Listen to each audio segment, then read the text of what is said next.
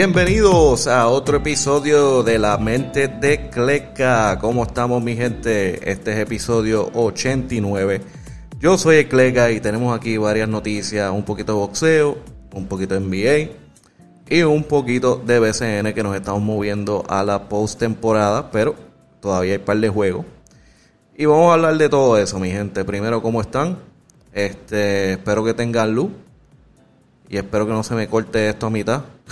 Estoy ahí, este, para los que viven en Puerto Rico ya saben, hay unos apagones bien fuertes. Supuestamente son eh, a propósito para aliviar el sistema, pero no te dejan saber cuándo es que vienen, a dónde va, en qué pueblo, nada. Simplemente te levantas o llegas a tu casa y no hay luz. Y no sabes si va a ser tres horas, dos horas, una hora, tres segundos. Pero aquí estamos y vamos a empezar hablando de boxeo. La leyenda Manny Pacquiao oficialmente se retira del boxeo. En verdad ya estaba retirado. Lo que pasa es que no lo había dicho, dejando la puerta abierta por si le interesa alguna peleita y ganarse chavos, pues lo hacía. Pero eh, ya dijo, eh, ya estoy muy viejo para esto, me voy. Y eh, lo posteó en Facebook y, si no me equivoco, Twitter y esto fue lo que le escribió a la gente. To the greatest fans and the greatest sport in the world, thank you. Thank you for all the wonderful memories. This is the hardest decision I've ever made, but I'm at peace with it. Uh, chase your dreams, work hard, and watch what happens. Goodbye, boxing. Ese fue el mensaje que envió Manny Pacquiao, oficialmente retirándose del boxeo, pero ya, honestamente, ya llevaba años ya en, esa. So, pero oficialmente dicho, con mensaje y todo. Ah, en otras noticias, eh, se sabe que hace tiempito se tuvo la pelea entre Jake Paul y Tyrone Woodley, que terminó ganando Jake Paul por decisión. Y en la entrevista, al final de la, de, la pelea, eh, estaban hablando sobre si, si posiblemente había, puede haber un rematch, ¿verdad? Y en esa discusión, Jake Paul le dijo, si tú te haces el tatuaje, I love Jake Paul, hacemos la pelea. Y así quedó, ¿verdad? Nadie pensaba que lo iba a hacer. Entonces los otros días, como hace dos días, eh, Tyrone Woodley hace un post con el dedo del medio, básicamente tirándole el, el dedo malo a una foto en el celular de Tyron Woodley que tiene a Jake Paul. Sacándole el dedo a Jake Paul y en el dedo adentro está el tatuaje que dice I love Jake Paul y lo, y lo tagueó so ya él hizo él hizo lo que le pidieron. Se tatuó I love Jake Paul en el dedo porque no decía dónde tenía que ser una parte del cuerpo y lo hizo eh, Normalmente Jake Paul es un hombre de su palabra. Si dice que va a hacer algo, lo hace. Aunque es un loco, él no, él no se echa para atrás de las cosas. Pero eh, él actualmente estaba ah, tratando de cuadrar una pelea con Tommy Fury. Que él hizo varios posts en el cual le hizo una oferta de un millón de dólares y que Tommy Fury está diciendo que no, que es un poco chavo. Y Jake Paul dice, tú nunca te has ganado un millón en tu vida por una pelea. So, ¿Por qué estás diciendo que es poco chavo? Y ahí el back and forth, back and forth, este, Jay Paul dijo, este, solo te voy a tirar la oferta varias, eh, una vez más. Si, si la rechazas, la rechazas. So, ahí se quedó, no se ha escuchado más nada. Eh, puede ser que se esté cuadrando, puede ser que no. Pero este, ahora hay que ver eh, si, se, si pasa la de Tommy Fury, qué van a hacer para la pelea de, rematch de Tyrone Woodley si es que la hacen a este momento ya la tienen que hacer porque esa fue, ese fue el trato que hizo Jake Paul. Que realmente no lo tiene que hacer, pero él lo dijo en las cámaras que si se lo hacía le daba la pelea. su se va a ver mal si no lo hace.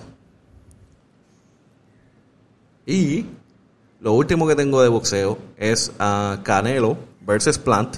Eso viene ahora en noviembre 6. Y ya tuvieron el press conference que hubo un calentón ahí eh, aparentemente, tú sabes, ah, hicieron el famoso eh, cara a cara para la foto. Y obviamente ahí es que se hablan babas, se dicen cosas, se insultan. Y eh, Plant aparentemente le dijo este motherfucker y Canelo no le gustó eso. Y dice, de mi, de mi madre no hable, dijo. Entonces lo empujó y se dieron un par de cantazos. Tanto fue que Canelo lo dejó con un ojo morado eh, en un press conference, para colmo. Él casi mismo se echaba su propio chavo. Casi se cancela su propia, su propia pelea. Eh, entiendo que no, hasta el momento la pelea sigue. Uh, So, pero todo el mundo está, los expertos están diciendo que, esto va a ser una pelea fácil para Canelo, que no es como, no es como se ve en el press conference, que supuestamente va a ser, va a ser una mega pelea, algo así. Están diciendo que Canelo va a barrer con él. Si es verdad o no, veremos ahí en el, en, en el ring, noviembre 6, que va a ser la pelea, Canelo versus Plant. Y eso es lo que tengo de boxeo, mi gente, hasta ahora. Ah, moviéndonos para NBA la NBA y el Players Association están en guerra por el momento. Yo creo que ya lo he mencionado, pero eh, sigue saliendo las noticias. Este, hay una pelea, entre vacunados y no vacunados. Entonces la liga está tratando de hacer mandatorio eh, ser vacunado. Eh, entiendo yo que los equipos, la franquicia, el staff de la franquicia, hasta el momento no hay decisión en, en, en qué ellos pueden hacer. Es mandatorio, te tienes que vacunar. Entonces los jugadores, la asociación, no quiere ese mandatorio y está peleando en contra de él. Y sin jugadores no hay liga. So, ¿cómo la liga funciona esto? Pues brega con esto, porque estamos hablando de que le estamos diciendo a nuestro staff de franquicia que tienen que estar vacunados obligados para poder trabajar. Entonces los jugadores los van a poner en riesgo a, algunos no querer vacunarse y no tener ese mandatorio. So, hasta el momento están trabajando y lo que se ha dicho es que los jugadores que estén vacunados no van a ser restringidos, no se van a tener que hacer pruebas diarias y básicamente pueden hacer lo que quieran, básicamente. Eh, me imagino que va a haber una que otras restricciones para minimizar este algún algún contagio. Obviamente estar en grupos grandes y cosas así. Eh, pero para los no vacunados le van a tener restricciones fuertes hasta el momento.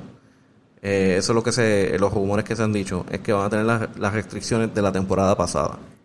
¿Qué quiere decir eso? La temporada pasada tuvieron este, unas banditas en la muñeca que monitoreaba en las posiciones donde ellos estaban, que podían saber si estaban en grupos grandes y pudieron, ah, eh, quizás hubo algún contagio de, de COVID.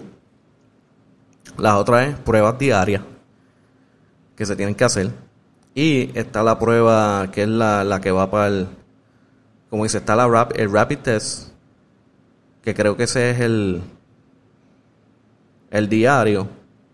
Para entonces el día del juego Aparte de eso, se tienen que hacer el que va para el, el One Day Response, que sé yo, algo así se llama. Eh, que ese va para el laboratorio y vuelve rápido el mismo día la prueba, antes del juego. bueno, antes de poder entrar al, al estadio. Y obviamente si sale, si sale positivo para hablar, pues eh, no jugará. O si no tiene la prueba, no jugará. Eh, hasta el momento está saliendo muchas cosas jugadores pro y contra. Eh, creo que salió este Kyrie Irving en contra. Este, está todo el mundo saliendo en contra, pero tengo el cheche de la liga, LeBron, y él explica, como dice, cómo él se siente sobre eso para él. Y déjame setearlo aquí y se lo pongo. Have you been vaccinated and do you feel compelled to LeBron send a message to the rest of the country about the importance of vaccinations? Um, I think when it comes down for me, I can speak about myself. Um, I think everyone has their own choice um, to do what they feel is right for themselves and their family and things of that nature. Um, I know um, that I was very skepticism uh, about it all, uh, but after doing my research and things of that nature, I felt like it was best suited for not only me but for my family and for my friends. and uh, you know, and that's why I decided to do it. So, but as far as I, I don't, you guys should know me. Anything that I talk about, I don't talk about other people and, and what they should do. Um, I speak for me um, and for my family, and uh, you know, that's what it's about. So ahí tenemos LeBron James hablando sobre si se vacunó o no se vacunó. Él se vacunó, que él dice, piensa que es lo mejor para él y su familia y su grupo. Él no está hablando sobre más nadie, no va, va, va a opinar sobre más nadie y ahí se quedó. So, él se vacunó. Y yo entiendo que eso es algo también, bueno, eso es algo personal también, como tú te sientas sobre, sobre la vacuna. Uh, para él, si de no vacunarse, eso es algo que le puede afectar, afectar mucho este, su, su meta de esa temporada, que es ganar el título. Y sabes, se montaron lo suficiente este año para hacerlo. Y es una cosa menos con que tienes que bregar uh, y sacarte la concentración de lo que es la temporada que está a punto de empezar. Pero eso es lo que hay hasta ahora. Este, no ha salido oficialmente qué va a ser el, el acuerdo entre Players Association y la NBA. Pero esos son los rumores que están saliendo porque ellos no quieren eh, que sea mandatorio. Moviéndonos de ahí, se vuelve a ver a Clay Thompson por fin en la cancha. Salió un video en Media Day, eso es el día en donde tienen la foto con los uniformes y todas esas cosas. Clay Thompson tirando de 3 y se fue 6 de 6 sin fallar. Um, en estos días tuvieron su primera práctica y Steve Kerr dice que él luce como el Clay de antes. Uh, está corriendo la cancha, se mueve muy bien eh, y está anotando en cualquier lado de la cancha, está encestando el balón y ellos están muy feliz de cómo Clay Thompson se preparó para esta temporada. Él lleva casi no voy a decir dos temporadas porque esta, esto ha sido medio loco. Creo que, hemos tenido como tres temporadas en tan poco tiempo. So, pero desde el 2019 él no juega. Él no juega NBA. So, esto va a ser algo interesante cuando lo veamos jugar en potencia full de todos los jugadores. A ver si, si el estamina está ahí. Hay que ver. Pero dicen que se ve muy bien en las prácticas. Eh, en otras noticias sí que tengan que ver con lesiones y cosas así, Caris LeVert, que es de los Pacers, uh, salió que tiene un stress fracture en la espalda. Eh, el equipo está positivo con lo que han dicho del assessment. Uh, dice que podría estar listo para el inicio de la temporada. So, me imagino, no para octubre, pero a finales de octubre, noviembre, puede ser que esté listo para jugar. En noticias de firma, eh, Michael J. Porter acordó con los Nuggets, Denver Nuggets, una extensión de 5 años. Yo no sé si es 5 años, es una extensión. Como que para mí una extensión es un año, dos años. Eh, ya yo creo que cuando tú te vas más de eso ya, es un contrato completo, pero le quieren decir extension, vamos a decir extension. Eh, un acuerdo de una extensión de 5 años por 207 millones. Ese no va a tener nada que preocuparse, nada más que los taxes. Ese está muy bien. Vamos a ver si dura los cinco años los Nuggets. Tú sabes cómo son las cosas. Últimamente firman contratos así de largo y si acaso completan dos, tres max. Eh, en otras noticias, JJ Reddick anuncia su retiro de la NBA. Ha tenido tremenda carrera y saludos a él. Él ya se ha movido a otro, a otro a otras cosas, especialmente con su podcast, que, que es bien interesante, habla de, sus momentos en la temporada y entrevistando jugadores y, coaches y todo. Eh, tremendo podcast. Eh, JJ Redick. JJ Redick se retira, lo más seguro lo vamos a ver como un announcer o quizás parte de un staff de un equipo, quién sabe. Eso está por venir. Al que sí vamos a ver parte del staff es a Manu Ginobili. Eh, se anunció en estos días que va a ser parte del staff de los Spurs, pero no va a ser eh, parte del equipo técnico en la cancha. Él va a ser un special advisor al estilo eh, Barea, que Barea va a ser como medio scout, viendo los juegos, cosas así desde Florida, Miami, si no me equivoco. Pues eh, Spurs, Ginobili va a tener un, un rol similar para los jugadores Special Advisor. Ah, para que sepan, ya la temporada está puesta para empezar. Eh, si no me equivoco, el preseason empieza ahora el 3 de octubre. Los Nets contra los Lakers a las 3 de la tarde. Eh, y eso es lo que hay, mi gente, ese es NBA. Ya está, para que vean, ya, ya las noticias están empezando a rodar. Un tiempito que se apagó. Pero ya una vez empiece el NBA, esas noticias van a correr por todos lados. Ah,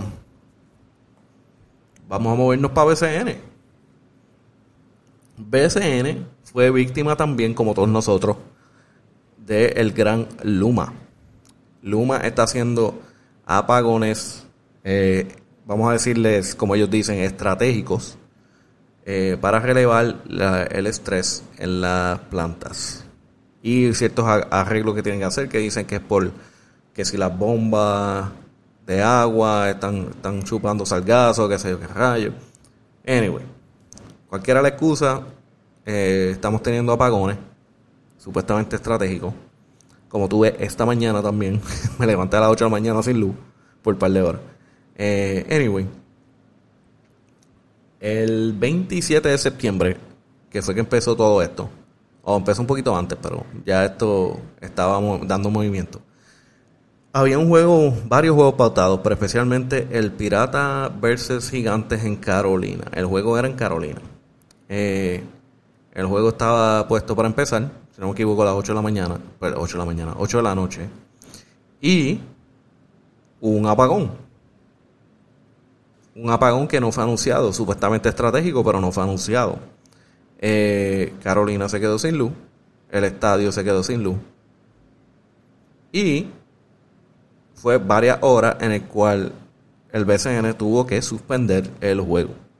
Hasta el momento no, se ha dicho cuándo se va a poner una fecha nueva.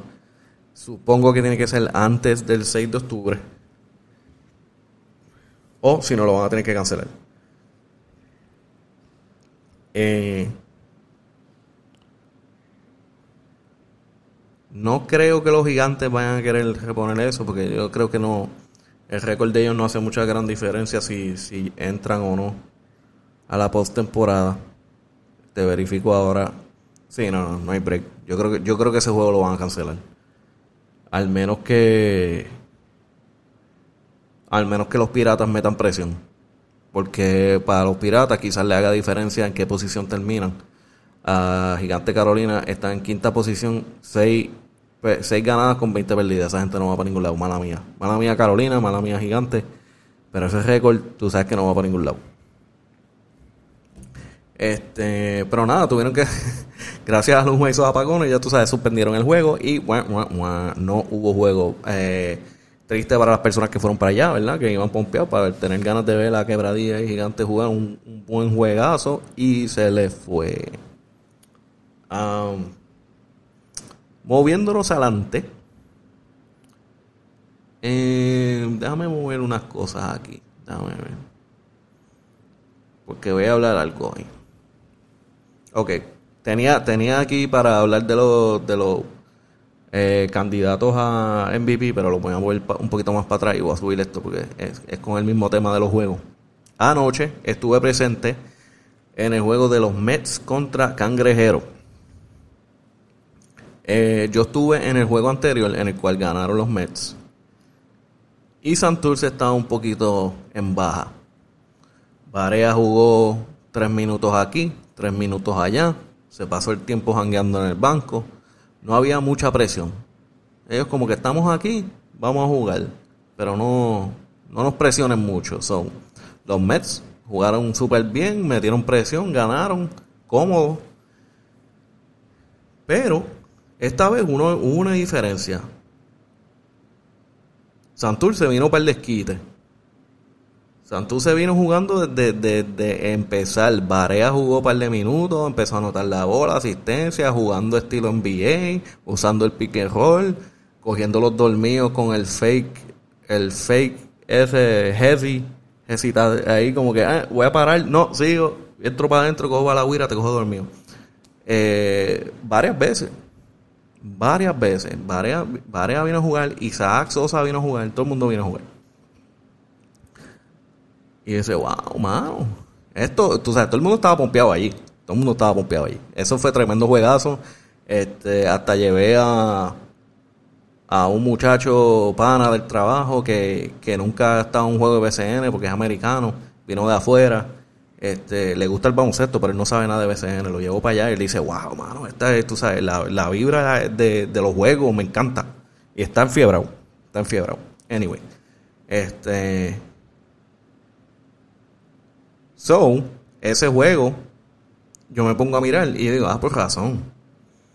Este, Guaynabo y Santurce están en la pelea por quién va a jugar contra Bayamón. Eh, hace unos días, Guaynabo había subido a la tercera posición y Santurce estaba en cuarta. Y si el récord está como estamos ahora, técnicamente Bayamón se enfrenta, se, se enfrentaba contra Santurce al Santurce ganar este juego y darle una perdida a Guainabo, le dio una combinación. Le dio la ganada y la perdida. ¡Bum, bum! Con esos dos cantazos, Guainabo baja a cuarta posición. ¿Qué significa eso? Guainabo ahora mismo está en posición para jugar con Bayamón.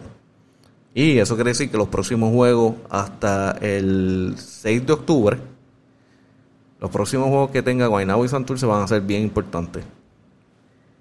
Porque ellos dos están peleando por no jugar contra Bayamón el primer. No es que no jueguen contra Bayamón.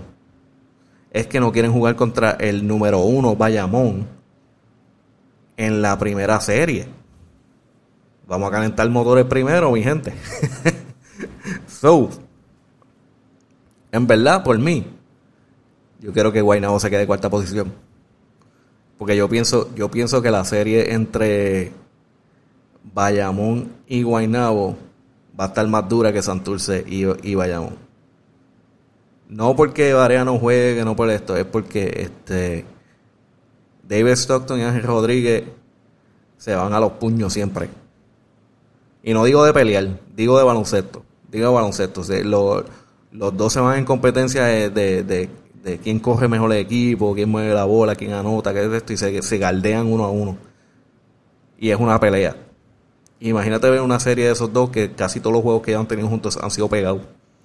Obviamente yo tengo a Bayamón ganando porque es que ellos están bien montados ganando la serie, pero pienso que la serie sería más pega de lo que la gente piensa. Santurce no sé. No sé si tienen tienen esa maña por dentro de, querer pelearse con, con Bayamón. Puede ser, quizás yo esté mal, quizás Varea aprende motores. Porque cuando Varea aprende motores es otro, es otro equipo. Este. Pero yo, por mí, Bayamón y Guaynabo. Esa es la serie que yo quiero ver. Va a estar, va a estar jaquetón conseguir una taquilla para esos juegos. Especialmente cuando pase el primer juego y si se da duro. se va a ser un problema. Yo estoy, yo estoy vigilando ahí para comprar las taquillas rápido. El año que viene, eh, temporada que viene, yo me voy de abonado, olvídate de eso. Yo voy a comprar taquilla la temporada entera, me voy de abonado. Esto de estar buscando taquillas para juegos se, me se ha puesto jaquetón, un problema. Este, anyway, eso lo pongo ahí. Eh, quería mencionar eso porque eso pasó anoche. Y fue bien interesante y el juego estaba bien duro. Ah, by the way, se me olvida mencionar, oye, me fui en el viaje de la, de la serie y todo eso, pero ese juego en específico fue, pasaron muchas cosas buenas, este, varias cosas buenas, eh, para no decir tanto. Eh, Isaac Sosa anotó su 400 triple en, el BCN. Él estaba suelto esa noche. Isaac Sosa, que juega para Santurce, eh, si no me equivoco, metió como 7 triples esa noche y conectó 400 triples en el BCN. Eso es felicidad al hombre. Está jugando duro. Y otra cosa que no habíamos visto en hace tiempo, Renaldo Bachman entra a la cancha. Estaba frío, frío, frío. Eh, algo bien interesante. Tú sabes, eh, Renaldo Bachman, los primeros minutos le estaban tratando de dar ese tiro, le estaban tratando de dar la bola para que, para que notara y no estaba metiendo nada, tiro libre, falló los dos. Este, eventualmente fue calentando y, metió el balón. Tuvo un donqueo asqueroso, un monster dunk ahí que, que, que todo el mundo se quedó como que, eh, a diablo. Pero, algo que vi, que no se notaba mucho, pero se estaba viendo, él estaba cojeando desde que entró a la cancha. Él estaba cojeando desde que entró a la cancha. Ahora, esto es una cosa que puede ser que esté trinco por tanto tiempo de no jugar. O él todavía está lesionado, pero suficiente eh, suficientemente bien para poder jugar. La pregunta es si es así, cuánto tiempo va a durar y si Guaynabo lo va a poder usar. Eh, para mí, Renaldo Bachman cuando está saludable, es un caballo, es un duro, tienen que tenerlo en la cancha. Eh, pero hay otros jugadores ahora mismo que están jugando muy bien. Que si Renaldo Bachman está lesionado, quizás se debe echar para atrás por el buen equipo, algo que no creo que pase, pero porque eh, Tony Bishop y eh, el que trajeron nuevo, no nuevo, pero el que trajeron hace poco, el Brima, están jugando súper bien en la pintura. Dale sus minutos, dale su jugada. Pero un Renaldo Bachman saludable, no hay cuestión, no hay pregunta, no hay nada, ponlo a jugar. Eh, yo lo único que menciono es que se veía medio cojo. Y por mí, consejo a Gerardo Bachman, no uses Jordan vieja, chicos. si estás lesionado, malo, consíguete tenis nueva, con nueva tecnología, con suficiente foam, air, de todo, porque va a el Jordan son malos para los pies para jugar básquet. es la que hay y eso es tecnología vieja, pero bueno, no sé, quizás le mete unos, unos o algo ahí adentro de esas tenis, pero esas tenis se ven bonitas y todas esas cosas, pero eso no es para la cancha. Te vas a explotar esa rodilla. anyway. Um, eso fue algo interesante que pasó eh, para el juego de Guaynabo y Santurce. Y ahora vamos a hablar de los candidatos al MVP. Esto está bien apretado. Primero que nada quiero decir, sí yo reconozco que Paris Bass tiene números. Paris Bass tiene unos números asquerosos y está adelante de todos estos tres que voy a mencionar. Pero, pero, Paris Bass está con los Atléticos. Y los Atléticos están 7 y 22 en la última posición en la sección A. Ellos no van para los playoffs. El pobre hombre está solo allí. Está haciendo tremendo trabajo, se la doy. Pero no te puedo poner como MVP, estás con el equipo perdedor, estás con un equipo perdedor que no, está haciendo nada, no va a hacer nada. Está, mira, mira, estás adelante para no tirarte, para no tirar a los atléticos al piso completamente. Están el último equipo en la liga, Humacao. El penúltimo peor equipo en la liga, Carolina. Y esto es por el récord, no es porque le tenga odio ni nada, esto es por el récord. Y el tercer equipo más malo de, la liga es Atlético. Eso es como que yo sé que, el tipo está metiendo números, tiene unos stats asquerosos, él está número uno en anotaciones, pero. Y, rebote. También está en, en los líderes. Eh, pero los Atléticos no están haciendo nada. Está solo allí y me da pena, pero eso es lo que hay. So, diciendo eso, a los líderes que yo tengo de NBA, y no esto lo estoy mencionando, pero no, en, en, qué posición va cada uno. Simplemente estoy dando los nombres. David Stockton, Terrell Holloway, perdón, Terrell Holloway y Ángel Rodríguez. So, David Stockton de Guaynabo, Terrell Holloway de Los Piratas y Ángel Rodríguez de Bayamón. ¿Por qué esos tres?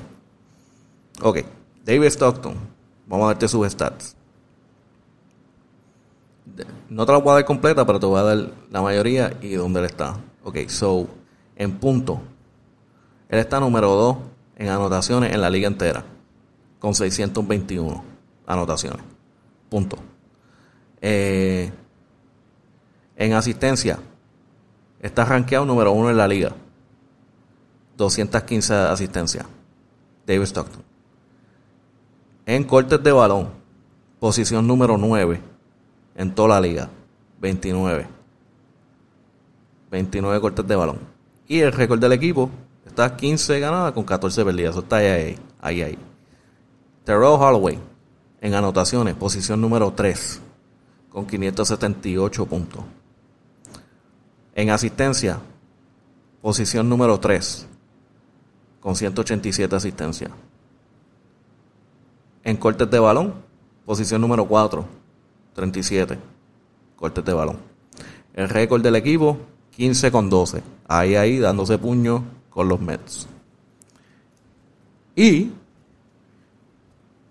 el caballo, Ángel Rodríguez, de Bayamón, en anotaciones, posición número 7, 455. En asistencia, posición número 2, con 202 asistencias. En cortes de balón, posición número 1, 51 cortes de balón. Y el récord del equipo, 22 ganadas con, con 3 perdidas. So, tú ves como las cosas se van nivelando. Puede ser que esté bajito acá, pero está adelante acá. Puede ser que está este, el récord alto aquí, pero está abajo acá. Y esos tres están en la pelea de quién va a quedar adelante como MVP.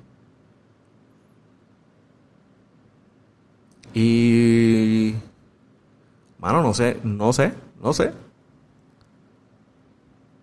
Yo, honestamente, creo. Creo que la batalla está entre Stockton y Rodríguez. Y Holloway ahí. Holloway ahí peleando. La pregunta es cómo va a terminar esta cosa cuán influyente va a ser el récord, porque el récord es más alto de, de Bayamón. Either way, cualquiera que cojan, son unos duros los tres. No es como que van a decir, ah, se la robaron a alguien. Están bien pegados los tres, en verdad. Pero quería tirar ahí los stats, quería tirar este, ese pensamiento a la gente, porque eso es lo que viene pronto. Y veremos quién corona. Y eso es lo que yo quería tirar ahí. Pero para, para mí, si yo fuera a escoger ahora mismo, a mí me gusta Ángel Rodríguez, pero yo creo que los stats, este, para mí, me gustan más los de Stockton. El problema es que tú veas a Stockton jugar y en verdad como que no. Él es, él es bien, este, no, no sé cómo decir, como que él, él, él está puesto para los fundamentos y todas estas cosas, juega bien, anota, anota, anota, hace lo que tiene que hacer, sin tú darte cuenta él te metió todos esos puntos, esas asistencias y todo eso, pero no te das cuenta. Como que, aparte de como que un Ángel Rodríguez que literalmente al final del juego tiene el balón con 2, 3, 5 segundos y te mete la bola para ganar el juego y tú dices, y todo el mundo se vuelve loco. Esos momentos no lo ha tenido mucho Stockton. Pero está anotando, está robando el balón, está dando las asistencias, tiene los, tiene los, está poniendo el equipo en buena posición. Creo que se tardaron un poco en coger su flow al empezar de la temporada, pero ya están ahí. Eh, no creo que ganen, no creo que ganen la, temporada, pero, pero van a pelear. Puede que llegue lejos. Este, y ahí se los tiro, mi gente. Para que piensen en quién tienen ahí pues, como el, el MVP de la liga. Ah. Y nada, mi gente, vamos a terminar aquí con las posiciones. Esto es eh, por ahora los que están en, en posición para la postemporada. So, en la división A tenemos Arecibo, Fajardo, Ponce y Quebradilla en la cuarta posición. Eh, ahí está Mayagüez fuera de, de la postemporada con 13 y 16 perdidas. Eh, la última posición para post que cae en la temporada es Quebradilla, que tiene 15 y 12. Eh, Mayagüez tiene 3 juegos antes que se acabe la temporada. Tiene 3 juegos para ponerse en posición de competir, competir con alguien. Pero Quebradilla y, y Guaynabo tienen varios juegos. Ah, Santurce también. Tienen varios juegos en el que pueden en el que pueden batallar.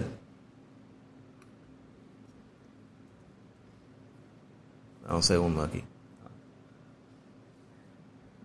Déjame verificarlo otra vez porque tenía uno mal. Ok. So, eh, ellos podrían. Hay una. Hay una. ¿Cómo dice? Una regla. Que si un equipo tiene el mismo récord que otro, eh, para la postemporada lo puede, le puede hacer un challenge. Y si Mayagüez puede llegar al mismo récord que Guaynabo y Quebradilla, o hasta Santurce, puede ser que le pueda hacer un challenge y jugarlo un uno para uno, no una para uno, pero este, pueden jugar un juego el que gane se mueve a la postemporada y el otro queda eliminado. Eh, va a estar difícil para los indios. Los indios hicieron una movida drástica en el cual adquirieron a Mario Chalmers. los que no sepan quién es Mario Chalmers, Mario Chalmers era parte de los Miami Heat para el tiempo que estaba LeBron y Dwayne Wade y ganaron el campeonato. Él está jugando en otras ligas afuera, lo convencieron y lo trajeron para acá, para los indios de Mayagüez. So, él va a jugar los últimos juegos con Mayagüez y tratar de ayudarlos a llegar a la post-temporada. Vamos a ver cómo les va. Mario Chalmers, eh, tremendo jugador, eh, point guard eh, de NBA. Ya está ya fuera de NBA, pero le queda suficiente, eso vamos a ver. Pero ahí están las posiciones. So, Bayamón, Guayama, Santurce y Guaynabo. Esas son las posiciones de la división B. Eh, veremos qué pasa ahí.